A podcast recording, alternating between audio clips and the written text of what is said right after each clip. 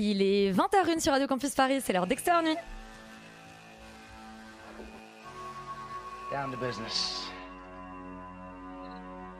I got my wild cherry diet Pepsi, and uh, I got my blackjack gum here, and I got that feeling. Mm, yeah, that familiar feeling that something rank is going down out there. Oui, non, non, vous ne vous trompez pas, il s'agit bien d'une apostrophe. hein. Voilà, je m'adresse à vous, chers spectateurs. Ever feed him after midnight. She's alive! Alive! Ready I'm sorry, Dave. I'm afraid I can't do that. I'm a man? Well, nobody's perfect. Qu'est-ce que c'est faire C'est pas quoi faire Les acteurs sont à l'aise dans leur personnage, l'équipe est bien soudée, les problèmes personnels ne comptent plus, le cinéma règne. Vers l'infini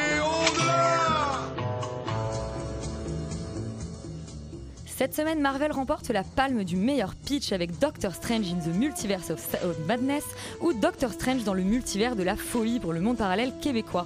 Attention, retenez votre souffle dans le nouveau film Marvel Studios, l'univers cinématographique Marvel déverrouille et repousse les limites du multivers encore plus loin. Voyagez dans l'inconnu avec Doctor Strange qui, avec l'aide d'anciens et de nouveaux alliés mystiques, traverse les réalités hallucinantes et dangereuses du multivers pour affronter un nouvel adversaire mystérieux. Voilà, j'aurais presque pu arrêter mon intro ici, mais il faut encore que je me prête à l'exercice. Alors ce soir, Extérieur Nuit vous propose de déverrouiller vos attentes et de repousser encore plus loin votre cinéphilie. Vous allez voyager dans l'inconnu avec Les Passagers de la Nuit, le nouveau film de Mike- Michael Hurst, et vous faire des alliés mystiques en les héroïnes du premier long métrage de Luana Bajrami, La colline où rugissent les. Ensemble, nous allons traverser les réalités hallucinantes et dangereuses de Baltimore à travers We Own This City, mini-série du papa de The Wire David Simon, et affronter un nouvel adversaire mystérieux, le dernier rejeton français de Netflix dont le titre, Les 7 vies de Léa, boucle impeccablement ma boucle thématique. Extérieur Nuit, c'est parti. Breaking news.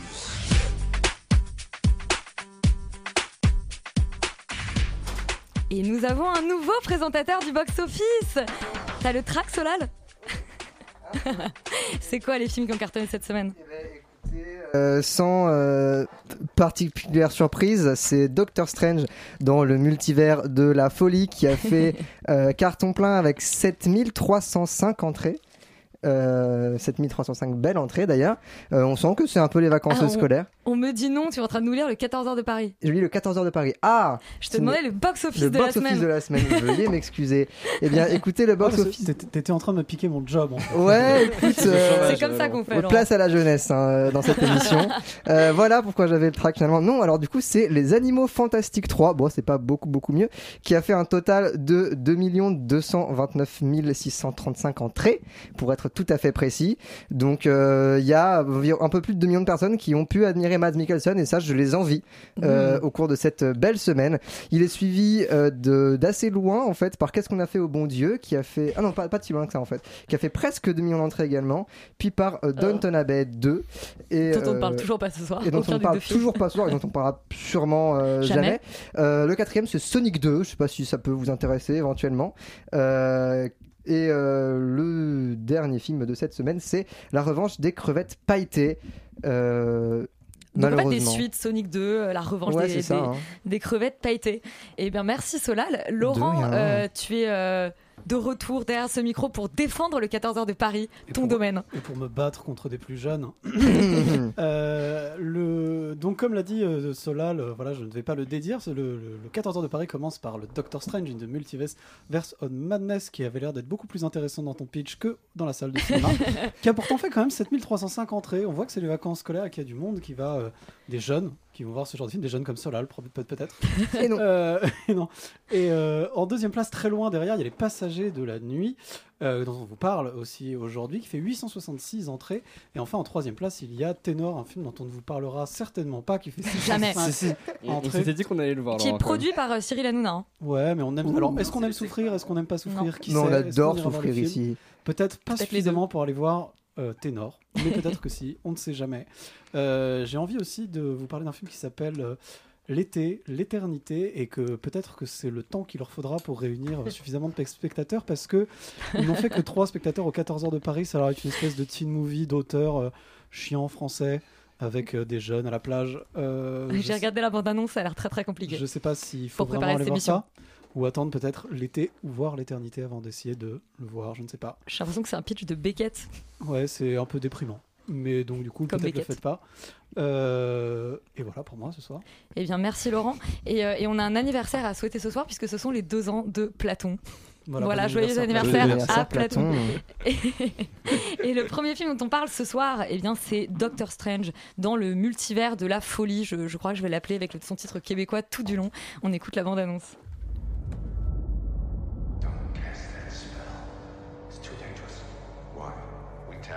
Stability of space-time. The multiverse is a concept about which we know frighteningly little. Your desecration of reality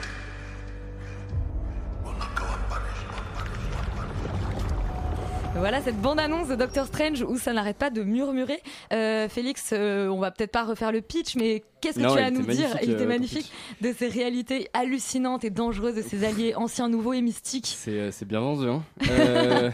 Bah non, je. Alors moi je l'ai vu aujourd'hui. Je sors pas vraiment de la séance parce que il me fallait deux heures pour décompresser et oublier ce que j'ai, ce que je viens de voir.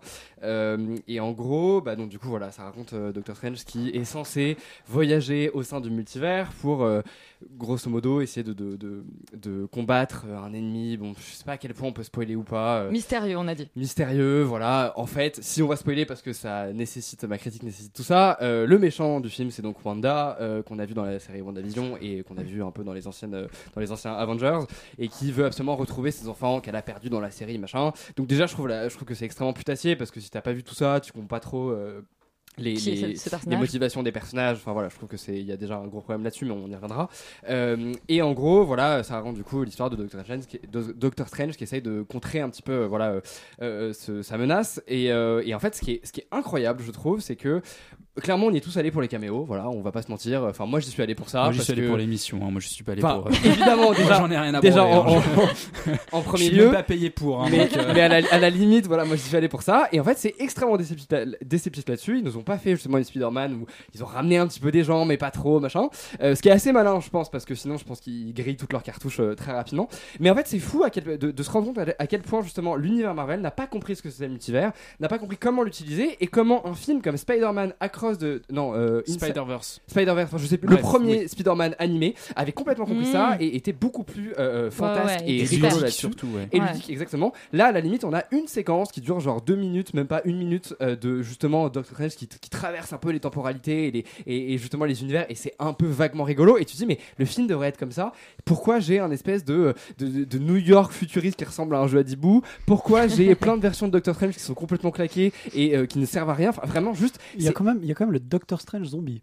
Oui, c'est vrai, ça c'est est- pas mal. est le seul, un des seuls trucs bien vraiment bien. C'est Ouais, c'est- c'est c'est pas bien. mal, mais justement, je, je vais y venir parce que on sent un petit peu la patte de Sam Raimi ça et là. Alors, il est quand même porté disparu, hein, on va pas se mentir. Ça Mais moment par moment, fait- oui, porté ça fait disparu. 10 ans. Euh, euh, par moment, il y a justement quelques petites, euh, voilà, on, on sait pas ce qui se passe. Il est un tout petit peu inspiré. Il, il- il fait surgir son univers, je trouve, justement au sein de ce film, ce qui est vaguement intéressant. Mais sinon, ça reste de la bouillie CGI euh, complètement débile et ça ne, ça ne sert à rien. Enfin, c'est-à-dire que les gens applaudissaient dans la salle parce que euh, il y avait euh, tel personnage second couteau Marvel dont on se branle complètement qui apparaît. Étonne, mais vous en êtes réduit à ça, vous mendiez pour des espèces de personnages complètement ridicules. Il y a quand même Patrick Stewart qui arrive en espèce de déguisement Ouais Bumblebee et ça c'est génial. C'est le seul. Et- seul et il est également déguisé à un moment en Steve Jobs. Oui. Dans l'espèce d'univers Apple. C'est- euh, ouais, très bizarre, mais Un univers Apple. non mais en fait c'est tout blanc. Quoi, on, donc, on- euh, on- est en train de vous parler d'un film qui a l'air incroyable et en fait c'est nul. Enfin, genre, Non, faut vraiment ne pas avoir de juste. Enfin, c'est vraiment une catastrophe absolue. Euh, et je j'ai rien à en dire. Juste, je ne comprends pas comment on peut continuer à faire des trucs comme ça. Arrêtez d'applaudir euh, quand vous voyez je- des espèces de- de- d'acteurs que vous reconnaissez. c'est- vraiment ridicule. Euh, Sam Raimi peut-être euh, change, arrête de faire des films, ne, ne retravaille plus avec euh, ces gens-là. Et Kevin Feige euh, va mourir. Enfin, genre, faut, faut arrêter. C'est pas possible. C'est ça devient débile Marvel là. C'est genre euh, on atteint un niveau. Et surtout, pardon, et surtout, il n'y a, ça n'a aucun lien avec Spider-Man No Way Home. C'est-à-dire qu'ils ont fait un espèce de film qui, qui est complètement Zéro. à part. Tu te dis mais quel est le. Enfin bref, je Ouais, alors suis qu'il y a, à part le multivers, le multivers. Yuri, j'ai une question à te poser. Est-ce que dans un monde parallèle, euh, ce Doctor Strange aurait pu être un bon film? Euh, bah moi j'aurais bien aimé visiter des mondes parallèles pendant la séance si tu veux parce que moi c'est vraiment euh, Doctor Ah ouais. Strange et les multivers de l'ennui euh, dans le sens où j'ai vraiment traversé toutes les phases possibles d'ennui. En fait, en fait, c'était assez intéressant comme séance parce que globalement la première heure et demie du film a strictement aucun intérêt et est totalement totalement incompréhensible. Ça parle et ça que parle, ça discute dans tous les, les sens. sables de machin et il te balance des mots mystiques. Mais qu'est-ce que tu me Et- racontes et, en fait et- et surtout qu'en fait le scénario n'a strictement aucun sens. C'est-à-dire que vraiment c'est c'est bricolé comme ça. Wanda nous est nous est un- nous est installé comme méchante comme ça d'un claquement de doigts euh, comme par magie euh, sans mauvais jeu de mots. Et, euh, et, et du coup moi j'étais là bon je, je regardais ça et effectivement je me suis dit qu'un jour il va, va quand même falloir faire une espèce d'étude sociologique sur le phénomène sectaire qu'est Marvel. Dans le sens où il y a vraiment une espèce de réaction. Non, mais je suis assez sérieux ouais, ouais. Mais ça fait des années de- que c'est comme ça. hein. non mais là c'est vraiment depuis No Way Home j'ai l'impression que c'est particulièrement euh, euh, exacerbé dans le sens où effectivement la salle était remplie encore je comprends si c'était des enfants là non ce sont des gens qui ont entre 15 et 30 ans et qui deviennent tous totalement gogoles devant un, devant un truc qui leur donne comme ça des bonbons et on dirait des otaries comme ça qui, qui sautent et qui attrapent les bonbons en, faisant- en applaudissant comme ça Donc, non mais je- Maintenant, on Ouais. insulte, on insulte les spectateurs. je, je suis là dans euh, pardon boomer alert hein, j'aurais dû j'aurais dû prévenir avant mais donc on est on- j'étais quand même assez fasciné par un truc où effectivement euh, le film ne raconte rien ne propose rien et, et en fait les gens aucune réagissent, réagissent les comme couilles, des espèces de manière à la- à pa- de manière ultra pavlovienne à simplement comme ça des espèces de de, de bonbons qu'on leur lance à la gueule et ils sont contents et moi c'est ce qui, ce qui m'a surtout, faut voir les bonbons quoi. À la limite, Tobey Maguire, moi j'applaudis, je fais l'otarie. Mais c'est quoi ces bonbons là?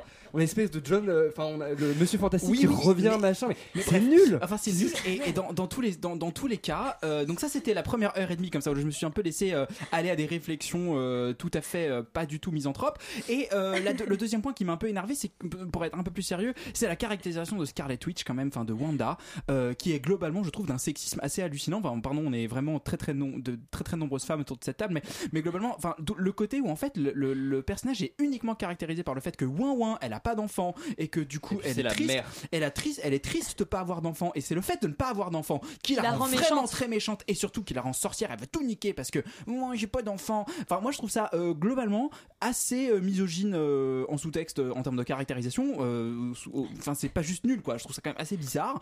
Euh, et et, euh, et ensuite vient le moment où le film euh, comment dire change de dimension euh, et passe d'un truc qui est juste d'un grand ennui à un turbo nanar mais euh, que limite j'ai un peu plus apprécié. Dans le sens où effectivement Doctor Strange zombie moi j'étais là.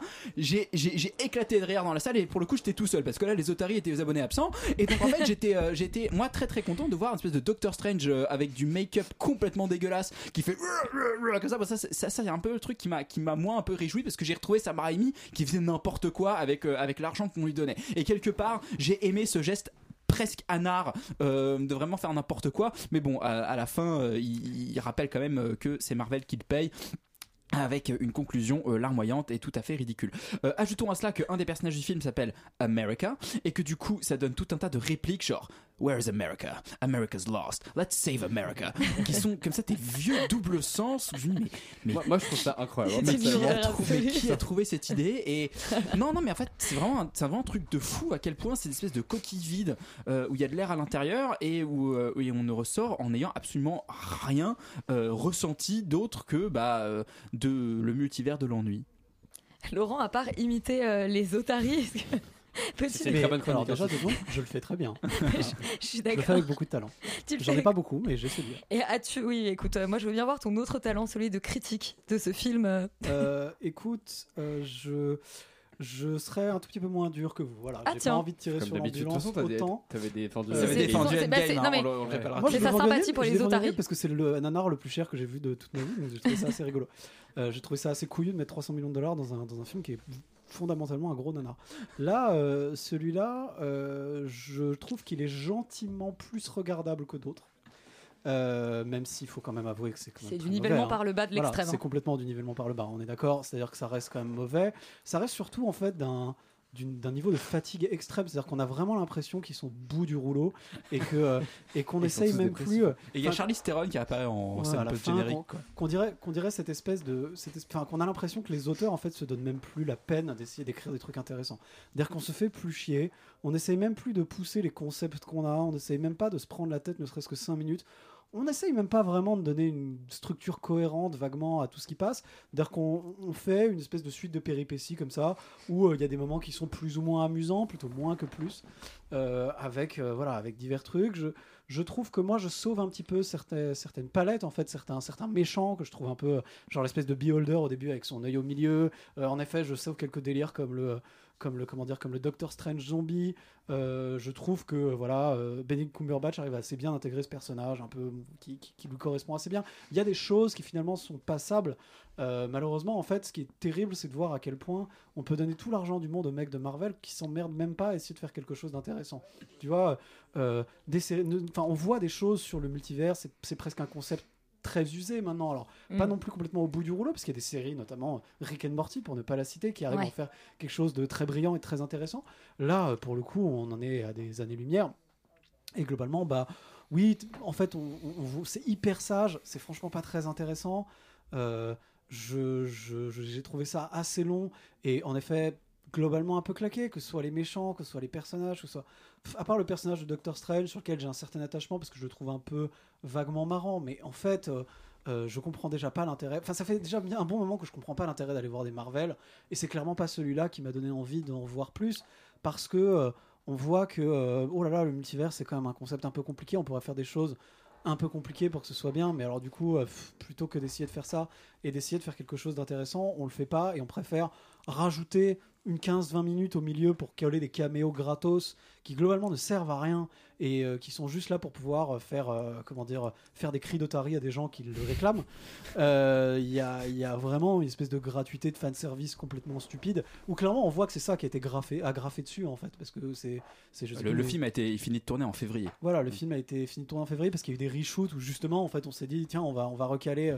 Ah, donc on en février 2020. Ouais, là, là, il y a- il y a ah, deux mois, 2022. là. Ouais, en fait, en fait, le Après- eu- après Spider-Man. Voilà, il y a eu des reshoots en fait pour pouvoir refaire euh, probablement cette espèce de passage un peu au milieu gratos où on Ouais. voit des, où on voit des, des caméos qui n'étaient probablement pas prévus en fait. Et c'est pour ça d'ailleurs que cette espèce de passage là n'a globalement rien à voir avec le reste du film et on s'en branle complètement.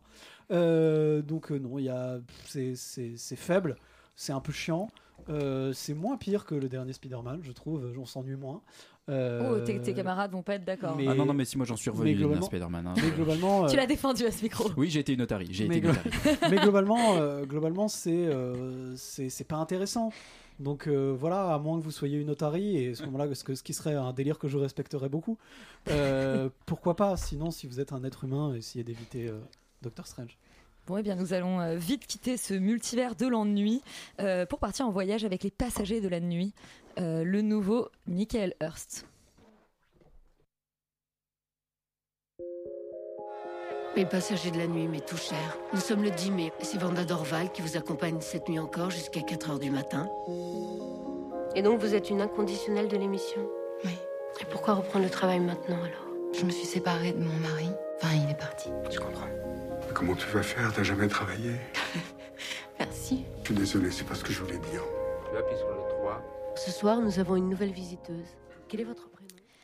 Alban, tu me disais hors antenne que Michael Hurst était ton réalisateur préféré. Euh, ouais, en tout cas, ça en fait partie. C'est un réalisateur qui m'a beaucoup accompagné euh, durant ma, ma jeunesse et ma moins jeunesse, on va dire. Euh, c'est Tu un, es si vieux. c'est un réalisateur que j'avais découvert avec Memory Lane. C'est un film qui m'a beaucoup beaucoup touché, son premier long métrage. Et il avait continué avec ce sentiment de l'été et euh, son plus connu à ce jour, euh, Amanda, qu'il avait fait un petit peu rentrer, euh, euh, enfin, qui a fait connaître un peu plus la notoriété, on va dire. Et là, il revient du coup avec les passagers de la nuit, avec des acteurs encore plus connus que dans Amanda. Donc, on a Charlotte Gainsbourg, on a euh, Emmanuel Béard, même s'il a un rôle un petit peu plus, euh, euh, enfin, c'est pas une tête d'affiche du film. On retrouve aussi euh, Laurent Pointrenaud en, euh, qui, euh, qui fait une petite apparition avec une moustache à ne pas piquer des hannetons. On a aussi euh, Thibaut Vincent et surtout Noé Habitat qui a une sorte de rôle principal, même si euh, c'est pas vraiment un rôle principal parce que le film suit une sorte de famille recomposée entre euh, la mère Charlotte Gainsbourg, les deux enfants et Talula qui est une sorte de, de SDF, d'apparition qui les accompagne euh, pendant euh, six années de leur vie. Donc ça se passe 81 l'élection de François Mitterrand et il y a deux temporalités, 84 et 88. Et on suit en fait cette famille recomposée et leur- leurs aventures euh, professionnelles et amoureuses. Alors, euh, moi, je. Alors, j'ai bien aimé le film. Je trouve que par rapport au reste de la filmographie de Michael Hurst, c'est pas mon préféré. Je pense que c'est pas son meilleur. Je trouve que plus le temps passe et plus, euh, je trouve qu'il essaye un peu plus de se formater dans quelque chose de plus parisien, un petit peu plus moins radical qu'avant. Il y avait quelque chose qui était de l'ordre de de, de, de, l'émotion, quelque chose du sensible, quelque chose de vraiment voilà qui, qui plaisait beaucoup moins à tout le monde avant. Il y avait vraiment des sortes de séquences assez longues sur des promenades dans des parcs, sur des sur des euh, je sais pas des moments de, retrouvailles entre amis entre amoureux etc là je trouve que le film se perd un petit peu à la fois dans le scénario à la fois ça manque un petit peu de structure. C'est à dire que euh, là où avant on avait des personnages qui étaient beaucoup moins euh, euh, précisés beaucoup beaucoup plus mystérieux là on a des personnages qui sont un petit peu plus fades je trouve. On a des seconds rôles aussi qui sont qui sont pas forcément euh, présents et dont on n'a pas forcément envie de connaître en fait leurs aventures. Et vu que Michael Earth c'est aussi un petit peu son pari de de suivre à la même échelle chacun des personnages et chacune de leurs évolutions. Euh, voilà ça c'est un petit peu sur le point négatif du film. Sur les points positifs je trouve que c'est un film qui est magnifique du point de vue de la transmission. C'est un film qui parle énormément de ça que ça soit de la transmission de la mère à ses enfants que ça soit aussi euh, par rapport à la radio parce que c'est elle, tr- elle trouve un travail euh, dans une émission de radio. Il y a quelque chose de, très touchant et on retrouve en fait Michael Earth dans, dans ses meilleurs aspects dans ces moments-là. Il y a une scène à la fin sans spoiler où elle donne des cadeaux à ses deux enfants quand elle déménage de l'appartement. C'est une scène qui pour une fois dans le film n'est pas recouverte de musique et j'ai trouvé ça bien parce que le film est habité par une sorte de musique qui est certes très belle mais qui devient un petit peu étouffante. Et, euh, et ce- cette scène là on retrouve dans, dans les regards dans, dans la manière qu'a la caméra de Michael Earth de, de limite de caresser ces personnages qui moi euh, m'a fait euh, retrouver ce pourquoi j'adore autant ce réalisateur pourquoi il est aussi singulier pourquoi il est aussi attachant. Donc c'est pas du tout un film que je déconseille loin de là. Je pense que c'est un, un film qu'il faut voir c'est un film qui, qui permet aussi de se replonger dans la dans la filmographie de Michael Earth si on si on connaît pas ces films là et j'attends avec impatience tous les autres films qu'il va faire après. Voilà je, je mets juste des petites réserves sur la structure sur le propos et sur la sur la, la- la- le côté un petit peu plus superfi- superficiel dans celui-là que dans ses précédents. Je trouve que c'est un film mineur finalement dans la filmographie de Michael Hurst. peut-être. Valentin, est-ce que tu rejoins euh, Alban sur les euh, qualités les défauts euh, des passagers de la nuit? Euh, alors je saurais pas dire, j'ai pas ta connaissance de sa filmographie, donc euh, moi j'ai vu que Amanda, donc j'ai entendu beaucoup de bien du sentiment de l'été que je n'ai jamais vu, que je devrais voir. À l'évidence, euh, j'avais beaucoup aimé Amanda, qui est un film qui m'avait vraiment, qui avait vraiment produit une forte impression sur moi euh, quand, je l'avais vu. Euh, mais et du coup, je suis allé voir ce film-là en disant vraiment qu'en dehors du, du, du nom Michael Hurst, parce que c'est pour ça que j'y suis allé, euh, il y avait vraiment, c'est un film que j'avais pas envie de voir. C'est-à-dire que c'est une chronique familiale extrêmement parisienne, dont tu sens qu'elle va être extrêmement lyrique et donc chargée d'émotions et de, et, de, et, de, et de pathos, avec Charlotte Gainsbourg dans, le, enfin, dans, un des personnages principaux. Enfin, je me dis vraiment, ça, ça, va, être, ça va être compliqué. Et en fait, bah, quel culot, quoi. C'est vraiment, ça, tient, euh, ça tient à pas grand chose. C'est en équilibre tout le long. Effectivement, il y a des maladresses et le film est parfois un peu pâteau et peut-être qu'il trouve pas euh, sur certaines séquences euh, la, la- juste mélodie. Mais je trouve ça tellement beau, en fait, de pouvoir écrire un film comme ça. La mélancolie, c'est tellement un sentiment que je trouve galvaudé et publicitaire euh, dans beaucoup de films et c'est- utilisé de manière euh, hyper euh, hyper pernicieuse. Là il en il- je trouve qu'il en fait quelque chose de très très élevé de très élégant de très au-dessus de la mêlée quoi. Il y a un truc très très au-dessus. Et tu parles du fait qu'effectivement il n'y a pas de personnage central. Je pense que c'est vraiment important parce que en fait le film est, un film de situation. Il, Il y a prend le personnage de Gainsbourg qui est très central. Oui, mais tu pourrais dire que son fils est central, comme tu pourrais dire que le personnage de No Habitat est central aussi. Enfin, moi, je me suis dit qu'à un moment, bah, quand, quand le personnage de No Habitat arrive et elle vient perturber ce cadre familial, je me dis que c'est elle qui va emporter tout et que ça va être son histoire à elle, en fait, et de comment elle va venir catapulter ce, ce cadre familial. En fait, pas du tout. On s'intéresse, on continue à s'intéresser au personnage de Charlotte Gainsbourg tout le long. Et du coup, c'est un film de situation. C'est pas un film de personnage. Et, et, et- et en fait, ça tient en fait sur le fait qu'il il, il a du style. Donc, il a du style dans sa direction d'acteur parce qu'il est, il est dirige de manière magistrale. T'as pas cité, cité euh, Didier Sandre qui est un des, une des colonnes vertébrales de la comédie française et qui a un tout petit rôle, mais qui est juste, c'est des, des- toutes petites séquences. Il est le patriarche qui est juste écoute et maladroit sur deux séquences. Et c'est juste c'est sur des- ces deux séquences-là, il y a quelque chose de très humain qui se passe. Bon, la scène avec les enfants, elle leur remet les cadeaux, m'a bouleversé parce que je pense que c'est quelque chose d'universel et qu'encore une fois, c'est écrit du. Mais ça, je ne saurais même pas le dire. Ça tient des micro-choses à des micro-choix de, de plans, de, de, de découpage, euh, d'éclairage. Je trouve que c'est très très beau. Euh, c'est un film qui en plus est plein de paradoxes parce que bah en fait euh, il y a tout ce côté très rétro donc en fait il, parle à la fois au passé et au présent donc euh, il y, a, ce truc très ambigu et très douloureux un peu dans la manière de filmer où en fait il filme le présent sachant très bien que ça va devenir du passé très rapidement et que le temps le présent sera jamais plus que ce qu'il est et que le passé en même temps ne reviendra probablement jamais et qu'en fait potentiellement on le fantasme aussi parce que il a ce truc en fait il filme beaucoup avec des extraits de- des archives en fait et petit à petit ce qu'il filme au présent enfin dans, ce- qu'on comprend être le présent est filmé comme une archive et donc du coup il y a cette compilation de choses qui sont qui étaient du passé au départ et puis il filme ces personnages comme s'ils étaient au passé eux-mêmes et comme s'ils allaient disparaître eux-mêmes dans le passé. Il y a quelque chose de vraiment très très beau et puis voilà je, trouve que ce, réalisateur a vraiment une sensibilité dans l'écriture et un goût de la, des personnages solitaires aussi parce que c'est un film de groupe mais c'est un film où ils sont tous un mot un autre seul et, un peu et un peu paumés. Et de pouvoir écrire ça avec une avec cette élégance là avec euh, encore une fois cette hauteur de vue bah moi je, je trouvais ça fantastique et j'ai été complètement soufflé en fait. Vraiment Solal, est-ce que tu as été aussi soufflé euh, que, que Valentin par le passage de ces passagers de la nuit? Bah moi je suis, je suis un peu d'accord avec tout ce que vous avez dit donc ça va être un petit peu chiant parce que je pense que vous pouvez euh, peut-être écouter autre chose pendant 3, 3 minutes quoi. Mais vous revenez, hein. Mais Non, vous non, revenez restez. après. Restez. Non non non. euh, en fait je suis d'accord sur le fait qu'il y a, y des choses notamment dans les dialogues, quelques petites longueurs d'écriture qui sont un- parfois un peu pataudes et qui voilà, qui sont un peu maladroites par moment, mais, mais, mais mis à part ça, et en faisant abstra- abstraction, ce qui est assez simple euh, vu la, qualité, les autres qualités de, ce métrage, en fait, je suis pas tout à fait d'accord sur le fait que ce soit un film de groupe. En fait, pour moi, c'est vraiment euh, un film dont Charlotte Gainsbourg est le personnage principal pleinement, dont on est le passager tout du long, et il y, a y a quelque chose de l'ordre de de comment dire euh, oui du va-et-vient des autres personnages en fait et c'est ça qui est vraiment intéressant c'est que je trouve que c'est un film qui a le, le, le, le talent de retranscrire avec beaucoup de justesse et beaucoup d'élégance la mélancolie d'un personnage et la nostalgie d'une époque tout en restant suffisamment à distance euh, pour euh, comment dire de, en fait pour pouvoir euh, garder sa propre opinion et ne pas tomber jamais dans le pathos outrancier. Et ça c'est vraiment un un jeu assez euh, assez euh, d'é- d'équilibriste en fait qui est plutôt très très maîtrisé. Et euh, outre ça moi je trouve que c'est un film qui a aussi euh, voilà bah, alors Michael, Michael Hurst c'est quand même un cinéaste qui est très nostalgique très mélancolique qui a travaillé tout au long de son cinéma la question du deuil notamment dans Amanda qui était justement très très beau dont on a déjà un peu parlé. Mais je trouve que justement dans celui-là il a quelque chose de plus léger. Si vous voulez les, années 80 en France les années Mitterrand c'est quelque chose qui est, qui, est, qui, est, qui est- qui est beaucoup plus joyeux en fait dans l'imaginaire collectif. Et le traiter sous le prisme justement de la nostalgie d'une époque joyeuse qui est passée c'est hyper intéressant. Euh, de surcroît euh, dans ce film, ouais, je, je parle comme euh, les cahiers du cinéma, c'est chaud, hein. Mais euh, voilà. C'est filmé. Voilà. oui, c'est vrai. Mais euh, voilà, moi je trouve que c'est un film qui, qui déborde d'une très belle poésie, notamment dans sa voix off, qui est, enfin, tout le film est tenu tout du long par la voix off de Charlotte Gainsbourg, qui est très, qui est très douce, qui est très, qui est presque évanescente. D'ailleurs, je trouve que même la lumière dans ce film-là rend évanescent les peaux des personnages. C'est vraiment très très beau. Il y a un gros gros travail de, de lumière, un gros travail de texture de l'image. C'est vraiment un film qui travaille sa forme esthétique plus que les précédents films de Michael Hurst. Justement, euh, c'est une pellicule. euh, Je sais pas quelle, quelle pellicule c'est, mais c'est pour le coup c'est vraiment très très années 80. Oui? Je vois des Non, je- réticences. je- je- Non, non, c'est toujours soigné en tout cas. La Ouais, c'est toujours très, très beau. Amanda, Oui, c'était déjà très, très, très beau. C'est vrai que c'était déjà très très beau, mais je trouve que là c'est plus outrancier, vous voulez, dans, Mais dans- en fait, dans- il y a- dans l'image. l'esthétique, euh, j'en parle, mais l'esthétique un peu rétro, effectivement, il vient vraiment pleinement s'en emparer. Ce truc du grain, Ouais. euh, du cadre, du, fin, du Oui, format qui des- est pas un cadre, qui est des, pas un cadre des flous très étirés vers voilà, le haut, exactement, etc. exactement. du format 4 tiers. C'est quelque chose qui est très travaillé. Voilà, et donc, euh, voilà, moi je trouve que- qu'il déborde d'une poésie, notamment il y a un texte de Michel Desbordes qui est en voix off dans le film et que moi j'ai bouleversé, qui est presque la seule raison, enfin pre- presque l'unique raison qui a fait que, que, que j'y suis allé et que j'ai adoré ce film-là. Euh, donc, euh, qui, Tiens dit, donc. qui dit que nous serons toujours pour les autres que des fragments de nous-mêmes. Et ça, c'est, je trouve, assez sublime et ça retranscrit, enfin, ça, ça transmet très bien ce qu'est ce film-là en tout cas. Alban, tu voulais ajouter quelque chose je tu as voulais été ju- soufflé par la chronique Non, non, de non, Solal euh, je, je suis totalement d'accord à la fois avec cela, à la fois avec Valentin. Et Valentin, tu parlais de petite musique et je voulais rajouter ça dans ma chronique tout à l'heure.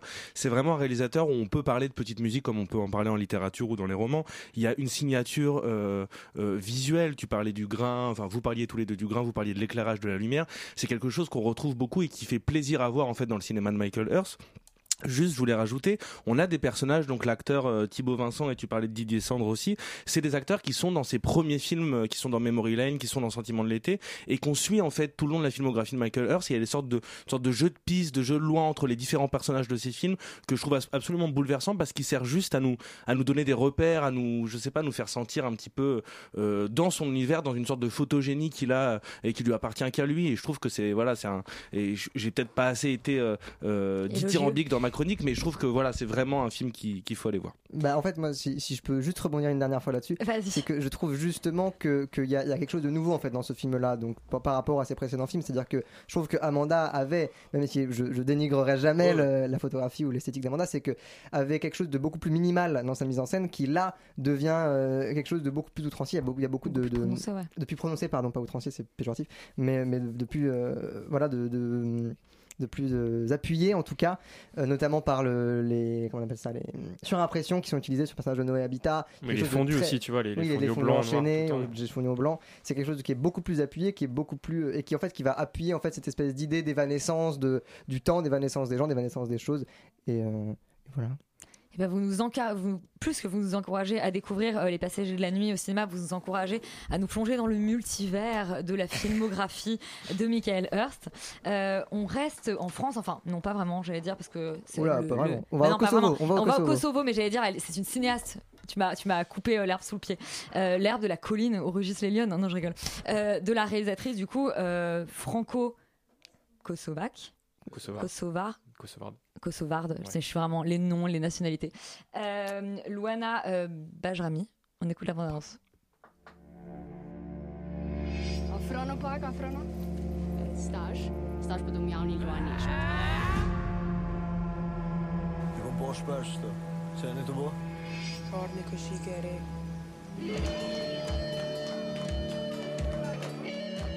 ne dite.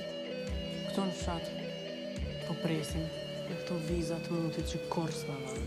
Jemi në borg, u që menë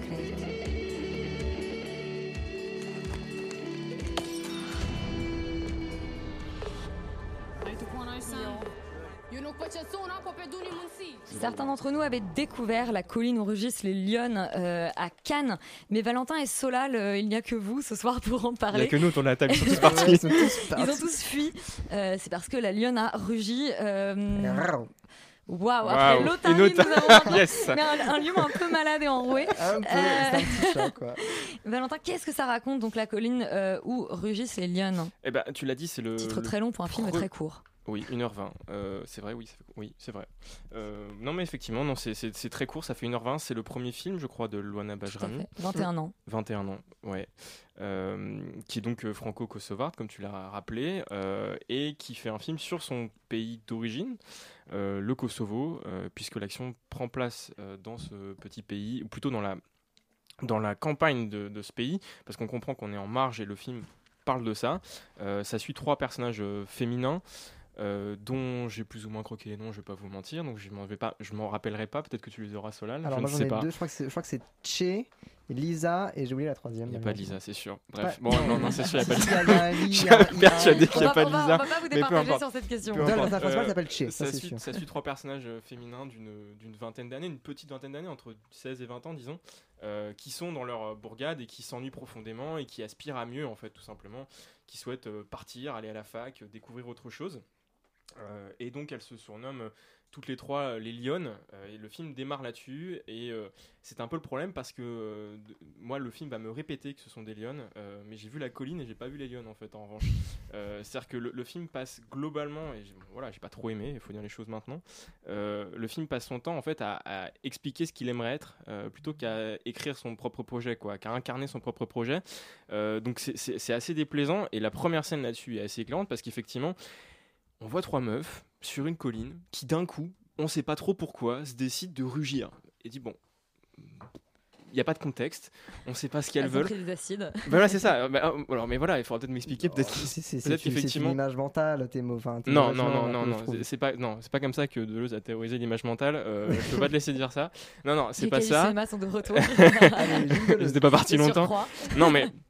Non, vraiment, le film est hyper démonstratif et, euh, et cette scène-là est représentative de ça parce que quand on l'a vu, on comprend tout le reste. C'est-à-dire qu'elles vont parler en permanence de ce qu'elles ressentent, elles vont dire et verbaliser en permanence ce qu'elles re- ce qu'elles ressentent, ce qui va complètement dynamiter toute possibilité de s'attacher à ces personnages et toute possibilité pour le film de déployer réellement un- un- une, une empathie en fait. Parce que du coup, ben, j'ai l'impression de li- littéralement lire un scénario mais de pas de voir un film et c'est très très inquiétant. Euh, Enfin, plutôt de notes d'ailleurs, de lire plutôt les notes ou les didascalies, quoi, les, les notes en, en marge quoi, du, du scénario. Et ça, c'est c'est assez chiant. Et donc, une note d'intention, quoi. Exactement. Mais alors le problème c'est qu'en plus du coup le film est séparé plus ou moins en deux parties, enfin en trois, mais il y, y a une partie d'accélération au milieu. Il y a un effet, tu parlais de Beckett tout à l'heure, et je me suis dit vraiment on dirait un autre en attendant Godot, parce que c'est vraiment des personnages qui parlent du fait qu'ils font un truc et qu'ils attendent un truc, mais il se passe rien. Alors c'est un peu l'histoire du film parce qu'elles sont en marge, comme je disais, elles sont paumées, elles peuvent rien faire, elles sont coincées, c'est une prison, etc. Et elles le répètent, mais le film a l'air trop conscient de ça, et donc du coup. Bah, encore une fois, c'est du théâtre filmé. Enfin, il y a un côté très théâtre filmé, très récitation, qui est très inquiétant. Et à un moment, il y a une bascule. Le film accélère complètement. Elle, euh, elle, euh, elle, je sais pas ce qui se passe dans, la, la psyché de ces personnages-là, mais visiblement, elle pète un câble. Elle décide de devenir, de faire, de rentrer dans le grand banditisme. Alors démarre un espèce de film. euh, bah, qui serait plus ou moins un film de poursuite ou de pseudo poursuite euh, à, à travers la campagne kosovarde qui est, qui est pas du tout euh, intéressante parce qu'on comprend pas trop. Euh, je, je comprends pas du tout comment ces filles-là peuvent devenir euh, des, des cambrioleuses et ne pas se faire choper euh, pendant l'essentiel du, enfin, de la deuxième partie du film. Donc, bref, ça tient pas debout en fait concrètement. Et, et donc le scénario a une structure hyper classique qu'on voit arriver vraiment mais de très très très très loin. On peut même je pense l'avoir arrivé avant d'entrer dans la salle, ce qui est quand même un peu embêtant. Et en même temps, dans le détail, scène par scène, c'est écrit, c'est écrit à la truelle. Donc ben c'est c'est pénible, c'est vraiment pénible. Et et les actrices font ce qu'elles peuvent. Il y a du potentiel en plus parce qu'il y a une énergie qui se dégage de ce groupe parfois, mais peut-être se connaissent-elles. J'ai pas le contexte du film. Peut-être se connaissent-elles avant. Je sais pas comment été réalisé le casting, etc.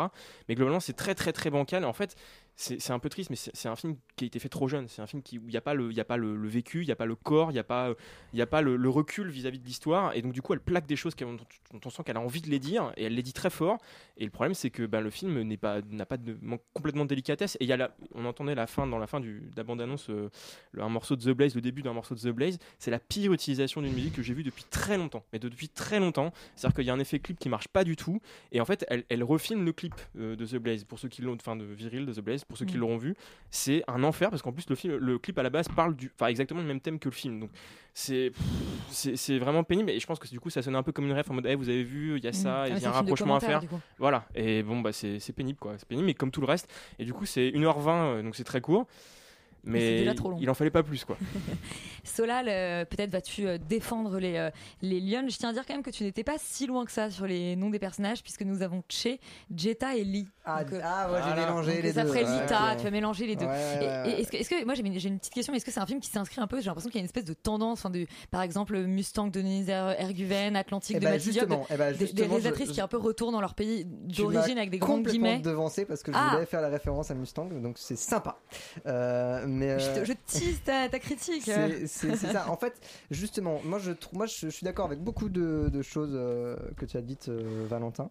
Euh, je vais essayer d'être un un petit peu plus gentil parce que je trouve que c'est que c'est c'est pas non plus horrible. Je trouve que le, en fait, je trouve que l'idée de base du film est est juste, c'est moi c'est l'exécution qui me pose vraiment problème. Euh, C'est-à-dire que je trouve qu'il y a des très jolies choses et justement toute la première demi-heure du film, moi c'est quelque, je trouve qu'elle est habitée justement d'une vibration qui peut m'emporter en fait. C'est-à-dire que justement cette image de trois adolescentes euh, au coucher de soleil sur une colline qui rugissent, on sait pas trop pourquoi. Moi c'est quelque chose que je suis prêt à, enfin c'est une image qui m'emporte en fait. Il y a C'est pas ce de que tu fais le week-end. C'est oui, moi je rugis beaucoup, hein, comme vous avez pu Bah, l'entendre. comme, euh, voilà, a on a pu l'entendre. Mais euh, voilà, et donc il y a un peu, il y a vraiment ce côté Mustang euh, qui, qui va mélanger en fait une espèce de, de, de torpeur et de fureur de l'adolescence. En fait, ça raconte l'histoire de ces trois jeunes filles qui veulent obtenir l'équivalent de leur bac, je crois, et qui ne l'obtiennent pas et qui donc euh, euh, qui essayent de, de, de Je t'avoue, se- je suis pas au fait des subtilités du système éducatif. euh. Moi non plus, mais qui essayent de se battre euh, en fait euh, contre un espèce de déterminisme social et et matri... marital, Patriarcal. patriarcal, ouais, c'est ça, complètement. Euh, voilà, qui sont enfermés dans leurs conditions de femmes et de jeunes femmes en particulier. Et euh, je trouve qu'il y a des choses qui marchent vachement bien. Il y a notamment un- une séquence où le personnage principal, donc Che, euh, est violenté par euh, son oncle chez qui elle habite avec sa petite sœur. Et euh, hors champ, et euh, le raccord se fait sur elle qui quitte la maison, donc les, les seins nus parce qu'il l'aurait déshabillé hors champ. Ça, c'est dans Mustang, il y a exactement la même scène. Oui. Strictement. Oui, c'est vraiment mais c'est- l'archétype de les violences patriarcales. Il y a trois personnages, elles sont dans trois mais situations différentes, mais toutes mais Mustang, compliquées. c'était déjà un mauvais remake de Virgin Suicide. Alors, tu sais que j'allais parler de Sofia Coppola à un moment, parce qu'effectivement, il se passe rien. C'est ouais, c'est vrai qu'il y a un côté, il y a un côté très Virgin Suicide dans ce film-là. Bon, bref, si vous, vous avez décidé de me saper ma critique gentille, c'est pas grave. Bon bah ok, c'est comme ton Mustang, bah voilà, bah c'est bon, je l'ai dit. Bref, en tout cas, au bout de 45 minutes, moi ce que je trouve vraiment dommage, c'est qu'au bout de 45 minutes, justement, cette accélération dont tu parles, je ne la comprends pas. Je, ne- je trouve ça, ça n'a pas de sens. En fait, ça devient une espèce de Bonnie and Clyde de- du pauvre, et ça c'est vraiment, vraiment, vraiment dommage. C'est-à-dire que si, vous voulez, si le film avait été fidèle à ce qu'il promet d'être sur, sa, sur son affiche, ça aurait été mieux parce que là, non seulement il est très très très très très scolaire, mais genre maladivement, euh, je trouve que même j'ai vraiment l'impression qu'il y a des choses qu'on sent un peu rattrapées au montage, a des raccords un peu, un peu chelous, euh, un peu bizarres, des jump cuts qu'on dit ah, j'ai peut-être de prises différentes. Euh, et je trouve ça vraiment dommage parce que je trouve que les actrices ont vraiment quelque chose de bien, que les personnages ont vraiment quelque chose d'un peu travaillé, qu'il y a une vraie volonté de dire des choses. Il y a une espèce de, de- voilà de, de, de, ronronnement, de rage contenu qui qu'on sent qu'il finira par exploser. Mais je trouve que quand ça explose, bah, ça devient Bonnie and Clyde nul quoi. Donc c'est vraiment vraiment dommage. Et, euh, et voilà, je, disons que en plus d'être très très très attendu.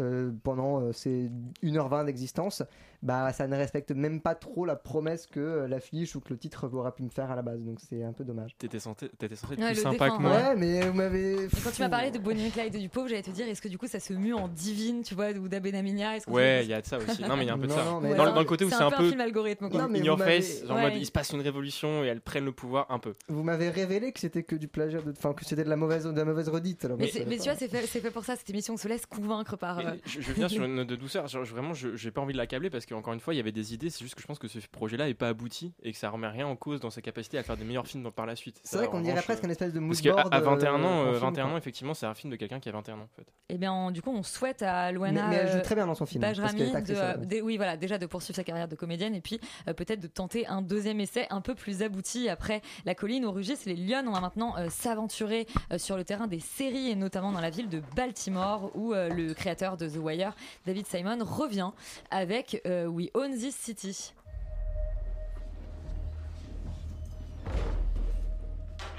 You guys know who I am? Please let me see your hands. On the ground. Keep your hand on the ground. Hey, so tell me something. We asked the questions. I'm just curious. I mean, what brought y'all into us? Long story. A lot of twists.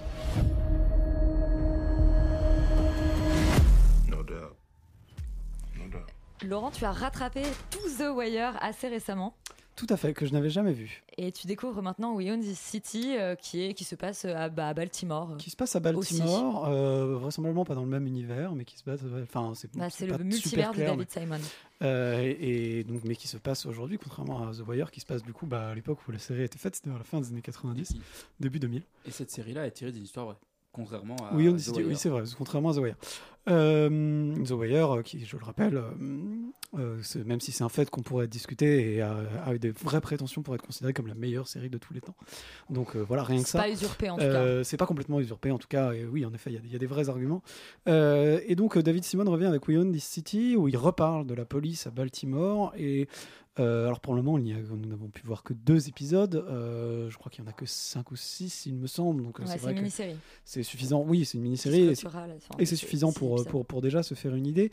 Et se faire l'idée, je trouve que euh, la patte de David Simon, en fait, revient avec brio dans cette série parce que il, euh, il reprend complètement le concept finalement de The Wire, c'est-à-dire euh, non pas parler d'une intrigue, non pas parler de, voilà de, de, quelque chose et de personnages que l'on va suivre euh, sous tout du long de manière très linéaire, mais d'essayer de décortiquer un système. En gros, et c'est ce qui fait alors avec peut-être un peu beaucoup de raccourcis au début en tout cas et peut-être que c'est pas forcément évident à suivre mais en tout cas moi j'ai quand même l'impression de voir un peu où il veut en venir où en fait l'objectif de ce qu'il veut raconter c'est un peu remettre au goût du jour euh, ce qu'il raconte un petit peu dans The Wire c'est-à-dire le système de la police et euh, le mettre en parallèle avec ce qui se passe aujourd'hui autour des violences policières.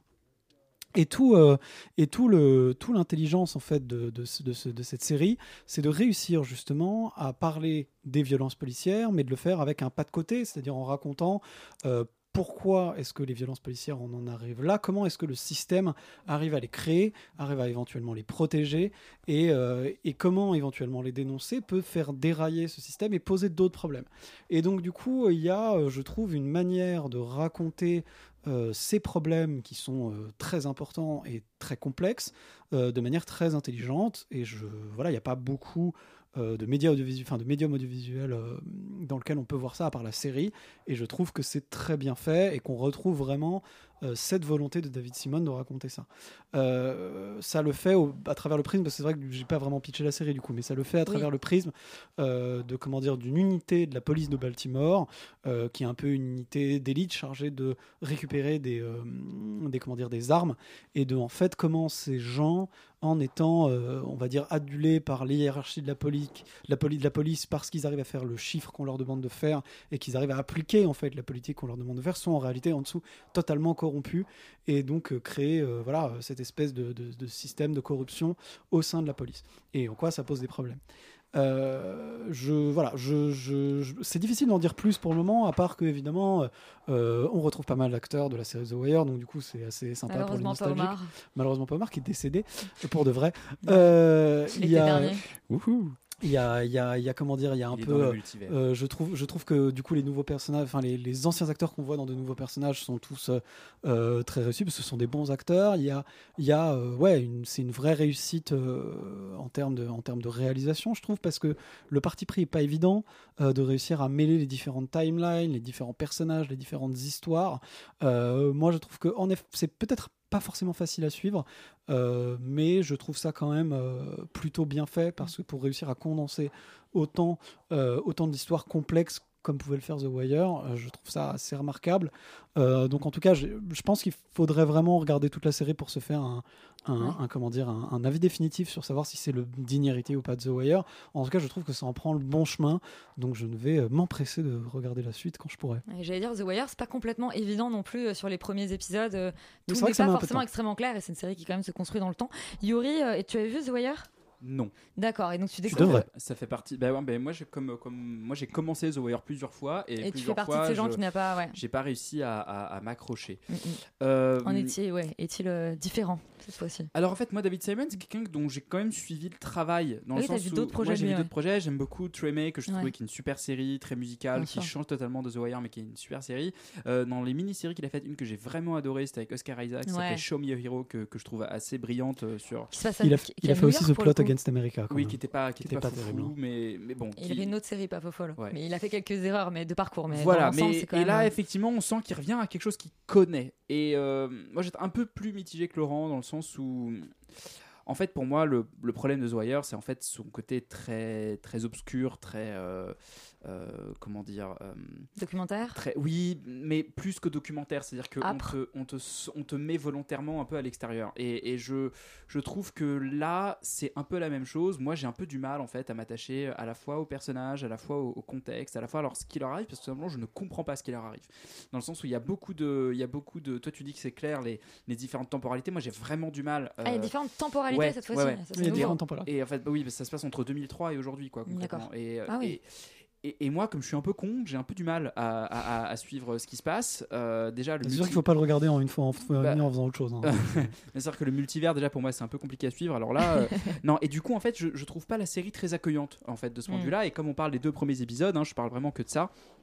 Euh, du coup, en fait, moi, les deux premiers épisodes, y a- tu sens qu'il y a quelques indices qui te mettent comme ça pour dire tu vas voir ça, ça va avoir une importance plus tard, mais les personnages te sont tellement pas présentés. Ils- Ouais. tu- tu rentres vraiment au milieu d'un- de tout un système que, en fait, oui, c'est très documenté. Ça se sent que c'est documenté, ça se sent que les mecs ils ont travaillé.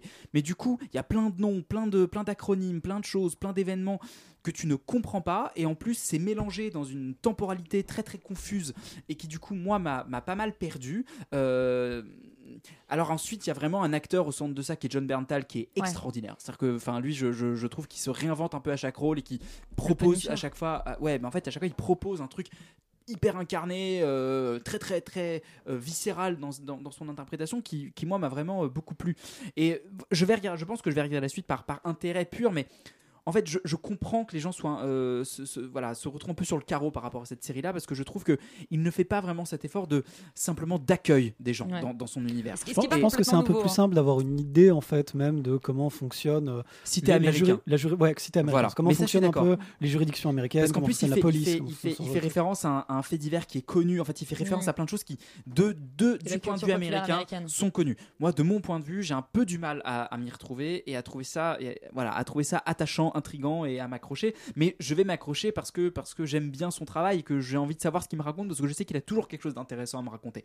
Maintenant, si on connaît pas cet univers-là, euh, ça, ça peut un peu refroidir quand même. Oui, Mais bien, je juste. euh, C'est du coup, on va peut-être conseiller euh, Win- Windy City aux, aux personnes qui connaissent le travail et apprécient font le avec une travail page Wikipédia à côté d'eux, Oui, ouais, voilà, et, euh, et sinon peut-être de rentrer dans la, la passionnante filmographie de David Simon avec euh, une porte d'entrée euh, un peu plus euh, un peu plus évidente. Bah, Euh, Show Me a Hero, c'est très accessible pour le coup. typiquement. Euh, on va alors tout de suite euh, baisser de 10 niveaux en termes de, de j'allais dire, non mais de, de complexité, de complexité euh, narrative. c'est une boucle, on revient à Doctor thématique, Strange. Ah ouais, c'est voilà. vraiment- je suis venu bah vraiment oui, une bah, super les semaine, de hein. Léa, on rentre totalement de nouveau dans le multivers. Il s'agit de la il y a aussi des nouvelle- temporalités différentes. Et oui, mais attends, mais ce, ce programme est construit Celle-là, je les ai euh, comprises. Celle-là, je- je construis mes programmes avec euh, énormément de voilà de travail, euh, de travail méticuleux. Euh, on va parler donc de la nouvelle série française de Netflix. Il s'agit d'un teen movie euh, globalement basé sur Retour à le futur, non, le pitch. C'est les Sur sept un vies de. Léa. C'est une histoire de dingue. Pourtant, si c'était à refaire, je referais tout pareil. Parce que sinon, on se serait jamais rencontrés, Esmel. C'est pas possible, c'est quoi ce bad là? Je suis un garçon. Ok. Ismaël Je suis pas Ismaël. Moi je m'appelle Léa. C'est un transfert, comme dans tous les livres de science-fiction. Ça on est quel jour là? Donc on peut déjà entendre dans la bande-annonce qu'il y a un personnage qui nous explique que c'est comme dans tous les films de science-fiction et que c'est un système de transfert. Donc c'est bien, tu n'as pas été perdu Yuri devant les 7 vies de Léa. Non, non, là c'est vraiment mon niveau intellectuel. hein. C'est vraiment. euh, Adaptation d'un Après ou avant Doctor Strange, euh, du coup Bah non mais Teenage. En fait moi je perds chaque semaine. Plus, plus je viens dans Ouais. cette émission, plus, de, C'est plus je perds des neurones parce que à chaque fois je fais des chefs-d'œuvre. Non on non mais de plus en plus, Yuri. ouais bah je me demande ce que ça, Ça, ce on que a- ça on veut aime- dire sur moi. Tiens, on aime toujours le petit enfant un peu débile, tu vois, de l'équipe. Et donc, non, mais je, comment dire, Les 7 vies de Léa, ce que ça raconte, oui, donc c'est adapté d'un livre qui s'appelle Les 7 vies de Léo. Et ça raconte. On a euh, féminisé le personnage. Voilà, donc cette fois Léa qui fait une soirée parce qu'elle est jeune et euh, elle porte un casque Beats by Dr. Dre euh, en soirée euh, à la plage. Euh, elle prend de la drogue euh, parce qu'elle est vraiment trop rebelle. Parce qu'en fait, ce qu'elle est en train de vivre, c'est un peu comme une story Insta, mais dans la vraie vie, c'est une vraie réplique de la série. Euh, elle tombe dans les pommes et là, elle se, elle se réveille. Elle trouve un corps, un corps. Oh là là, un squelette euh, qui est là depuis je sais pas combien de temps. On se dit oh là là, tiens, qu'est-ce que c'est c'est ça? Bon, et en fait, on lui dit c'est un cold case. Ah, très bien. Bon, jusqu'à jusqu'à là, euh, ça c'est les 10 premières minutes de la série. Et puis là, elle se réveille la nuit et pof, elle est dans les années 90. Et elle est dans un corps de garçon, dans un corps qui s'appelle euh, Ismaël, qui Donc elle a, elle a pas voyagé en prenant de la drogue, elle a voyagé en dormant. en dormant. En fait, elle- comme euh, comme Doctor Strange d'ailleurs, c'est un peu vraiment la même chose. Pendant son pendant pendant ses rêves, en fait, elle voyage comme ça dans le temps et elle est dans le corps d'Ismaël. Et en fait, elle se rend compte que bah, c'est le mort en fait. Donc toute la série va un peu reconstituer comme ça qu'est-ce qui lui est arrivé et comment qu'il est mort. Voilà. Et euh, à chaque épisode, euh, Léa va euh, être dans un nouveau corps, donc Et celui donc de il y sa a 7 mère. épisodes pour cette exactement Vie. pour cette vie différente et évidemment là on, on se dit quand même que bon les scénaristes devraient être en prison en réalité parce que ce- ils se sont pas vraiment foulés pour se dire tiens c'est marrant quand même que tous les gens euh, qui sont impliqués dans cette affaire de meurtre c'est globalement ses parents, les potes de ses parents, les anciens amants de, de sa maman. Enfin, t'es là, mais qu'est-ce que. pourquoi- Il y, y a un truc où tout semble converger vers cette Léa sans aucune raison apparente, si ce n'est que vraiment c'est. C'est une gamine un peu relou qui dit Je vais jamais avoir mon bac, j'en ai rien à foutre, j'ai aucun avenir, gna gna gna, ta gueule. Donc c'est vraiment une sorte de. de. je sais pas, de club boulga pseudo-jeuniste avec des jeunes qui parlent comme des jeunes. Et quand ils sont dans les années 90, ils disent des trucs genre Champ Max. Enfin, c'est- vraiment le, le malaise le plus total. Et, j'avoue que j'ai quand même tenu trois épisodes. Et, et comment dire C'est un peu comme Emily in Paris, quoi. Ça me tient. Parce que j'ai un peu un plaisir morbide à voir ça. Mais, mais quel niveau de gêne supplémentaire vais-je euh, vais-je visiter dans le prochain épisode? Donc voilà, c'est un peu Léa et le multivers euh, de la gênance. Je je sais pas quoi ajouter en fait sur cette série tellement je tellement c'est raté. C'est vraiment raté, je, je comprends même pas le projet quoi. C'est-à-dire qu'on on, on nous, on nous sert ça, c'est un globi-boulga de Stranger Things, de Dark, de Retour vers le futur, d'en fait à peu près tout ce qui a algorithmiquement bien marché sur Netflix. Euh, je sauverais peut-être l'interprétation des jeunes comédiens des années 90. Là, je trouve qu'ils ont un vrai bon cast, notamment Ismaël et, et, les, et les jeunes parents. Enfin, moi, je trouve que pour le coup, là, ils ont fait un vrai bon travail de casting sur les jeunes. Bravo à eux. Désolé qu'ils soient là-dedans. Et, euh, et voilà, je laisse la parole à Laurent, qui, qui est toujours un adolescent dans les années 90. Mais euh, c'est exactement ce que j'allais dire. Merci de me voler euh, ma, relance, mais j'allais quand même citer au passage parce que j'avais lu le, pitch tout à l'heure de Doctor Strange que là ça commence par Léa déteste sa vie, elle va en vivre 7 Elle aurait peut-être pas dû. Elle aurait mieux fait de ne pas. Euh, oui, bah écoute, c'est la dépression cette série, c'est-à-dire que euh, il y, euh, y, la- il y a de l'argent, il y a Netflix, on a des on, met des comédiens valables, euh, plutôt pas mal. Euh, on essaye de faire quelque chose, quoi. Puis en fait, il y a rien derrière. C'est-à-dire que euh, l'écriture est d'une faiblesse totale. En fait, il n'y a aucun travail sur, sur ce que c'est que, enfin sur, sur, sur ce qui a raconté en fait dans cette histoire. En effet, on ne fait que pomper globalement un peu Stranger Things, un peu Your Name, un peu euh, euh, un peu comment dire, un peu Retour vers le futur, un peu voilà, tout un tas de Freaky Friday et tout un tas de trucs de, de changement de corps et de machin comme ça. Mais honnêtement, euh, il n'y a pas grand chose qui tient debout. Il y a, y a pas grand chose en fait qui est écrit suffisamment bien pour qu'on arrive à s'intéresser à ce qui se passe. Euh, et je pense que peut-être la plus grande offense euh, dans cette série qu'on peut voir, c'est la bêtise insondable des personnages. C'est-à-dire qu'il n'y en a aucun qui a une vague réaction un peu intelligente. C'est-à-dire qu'ils sont tous d'une connerie, mais sans nom. surtout, j'ai- la, surtout la protagoniste. Quand ah non, mais moi, hein. surtout la protagoniste, Elle- c'est hyper est conne. hyper conne. Moi, j'en ai vu 7, j'ai vu la totale. Et honnêtement, il y a, il y a, le début est très compliqué. C'est-à-dire que euh, il y a une, voilà, un, un début, ouais, en effet, euh, extrêmement euh, gênant, vaguement jeuniste et tout, qui, qui, qui vraiment, mais marche pas, qui, qui, est- qui est extrêmement, euh, extrêmement lourdingue et absolument sans intérêt. Je trouve que le concept de base est Il est pas mal, Il ouais, est pas ouais. mal. Donc, du coup, pendant les 2-3 épisodes qui suivent, on arrive à s'intéresser un tout petit peu à quelque chose, puis en fait, ils en font rien du tout. Parce que tout ce qui est euh, le mystère, toute cette espèce d'histoire de, de, de, de- comment dire, de meurtre et de machin, en fait, au final, on s'en branle. C'est absolument pas raconté, c'est absolument pas dé- déroulé. Et la, et la, et là, comment dire, et le dénouement est une catastrophe totale. C'est-à-dire que plus ça avance, en fait, euh, ça, ça augmente un tout petit peu vers le début, puis vers le milieu et à la fin, c'est ça, ça dévale une pente euh, extrêmement raide. Et à la fin, c'est une catastrophe. Ça dévale les collines de la Drôme. du Ouais, coup. voilà, c'est genre. euh, Alors qu'en plus, c'est vrai que c'est dans des beaux décors. C'est vrai qu'il y a du pognon, quoi. Enfin, je veux dire, il y a, il y a une envie de faire quelque chose, il y a des moyens. Mais je pense qu'en fait, c'est le syndrome Netflix qui, euh, qui clairement se prend pas la tête pour essayer de faire quelque chose de potable Bah et, et va juste forcer des producteurs à faire des choses vite et donc du coup pas bien. Et Mais là, honnêtement, fi- figure-toi quand que les, que les scénaristes ont été coachés par visiblement des scénaristes américains pour leur faire comprendre les codes des teen séries américaines. Donc on est Ah bah voilà. on a vu, hein, Il y a ils ont un- vraiment juste recopié euh, littéralement ce que les mais c'est même pas font. mais en fait c'est même, pas c'est même pas c'est même pas les Ah codes des teen séries parce qu'en fait c'est c'est même pas c'est vraiment très mal fait C'est le manuel scolaire. Mais c'est même Mais pas même le manuel scolaire pas. moi j'aurais aimé que ce soit le manuel scolaire Mais là, il y a quand même une séquence où un mec court dans les vignes euh, avec une arme à feu. Il tire un peu. Enfin, c'est pas une vraie, vraiment une arme à feu. C'est un pistolet à un quoi. pistolet à grenaille, mais ça fait quand même pas mal de bruit. Et globalement, tu as plein de gens qui sont dans les vignes et qui ramassent des raisins, qui sont là, hop, hop, hop, mes jolis raisins, qui sont on a rien à foutre en fait d'un mec qui tire avec une arme. Et ce genre d'incohérence, pour moi, c'est. la Bon, prison. globalement, c'est de la merde, n'y allez pas. euh, euh, c'est pénible euh, et c'est triste parce qu'il y avait de l'argent et de la volonté et clairement, il reste ni l'un ni l'autre à la fin. Quoi. Félix, est-ce que tu veux euh, De la volonté vraiment? Ah, je pense qu'il y avait de la volonté de faire quelque chose est-ce que tu es d'intéressant. acharné sur, euh, sur ouais, le je, corps je vais pas, je vais pas, fumant je vais pas, je vais pas en rajouter non plus de fou. Euh, moi, je trouve qu'il y a un miscast énorme, c'est-à-dire que vous avez parlé des acteurs qui sont plutôt bons, et effectivement, surtout des années 90. Moi, je trouve que la protagoniste est terrible, c'est-à-dire que vraiment, elle a, elle a, elle a aucun euh, euh, euh, charisme. Elle, elle, enfin, en fait, ce n'est pas du tout le personnage euh, que devrait être Léa, je pense.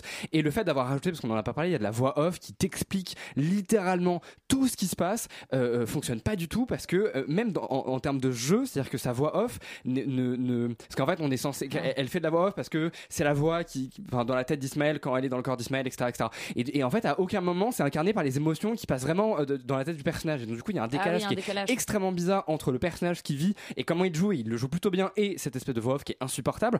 Et surtout en fait le personnage effectivement est extrêmement débile et n'arrête pas de dire mais je suis pas Ismaël, je suis machin et essayer de rationaliser cette situation alors que non tu es un homme, tu es dans la, tu, tu, tu, tu as voyagé dans le temps et arrête, arrête d'essayer d'expliquer autour de toi, personne ne va comprendre et juste joue le jeu. Et en fait, à la limite, pendant 10 minutes, elle le fait, bon, je, ok, et elle le fait pendant deux épisodes. Mais stop, arrête, enfin, tu vois, on a compris que tu n'étais pas cette personne. Enfin, c'est vraiment insupportable.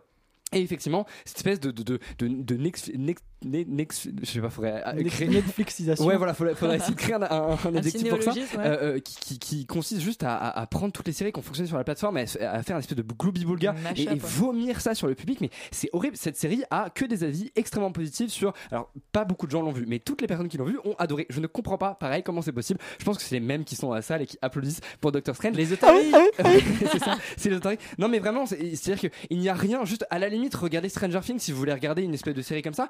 Effectivement, c'est dommage parce que le concept est plutôt intéressant, mais en fait, l'histoire policière est tellement pas tenue, c'est-à-dire que, en fait, le personnage euh, euh, réussit à, essayer d'enquêter plus ou moins dans le présent à travers des facilités scénaristiques qui sont tellement absurdes que du coup, on n'est même pas tenu par ce mystère-là et juste, on a une espèce de, de série teen movie complètement absurde qui n'a aucun sens.